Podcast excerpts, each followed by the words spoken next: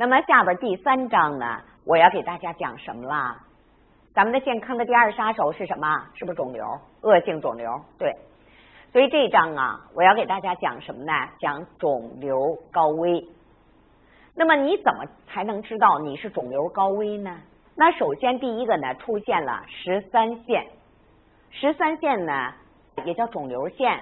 我们大家可以看一下，实际上在它的二线，是不是出现了长长的一条线，直接到了小指的下边，也就是到了脑侧了。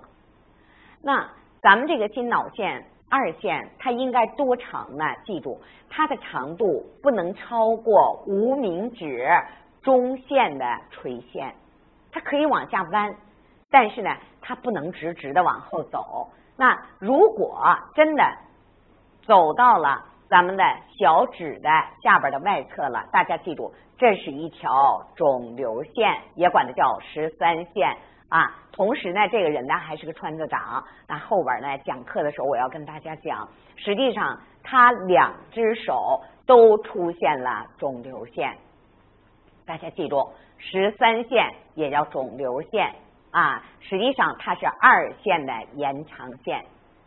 我们再看这只手，那么实际上呢，在他的右手看一下，是不是出出现了一条什么？中间那条线，我们也管它叫心脑线呢。二线是不是也是直接拉到了脑侧？所以大家一定记住，这个肿瘤线，记住，如果出现在左手，它一般代表这个人的家族有肿瘤遗传的倾向啊，一般。左手出现肿瘤线呢？你问吧，他的家族肯定直系亲属里边肯定有肿瘤病人，这是跟他的家族遗传是有关系的。那如果出现单纯出现在右手呢？大家一定要知道的，右手呢代表是咱们的后天啊，是后天，所以大家呢也要引起重视。如果双手都有的话，那就更得注意了。那么肿瘤高危的。第二个体征出现了四线，我们也叫免疫线。大家看一下这条线呢，它不应该有的啊！大家记住啊，不应该有的这条线呢是病理线，正常不应该出现的。它为什么叫健康线呢？实际上大家记住，健康线是带引号的，健康线反而不健康，所以我们也管它叫免疫线。那么深深的免疫线，如果说四线出现呢，它前短断断续续，这个呢问题就不大。如果出现的又深又长，由咱们的大鱼际往小指的方向斜着深深的拉上去，所以这个大家一定要记住，它直接反映的是我们肝脏的免疫能力的下降。那么大家记住啊，它不能切主线。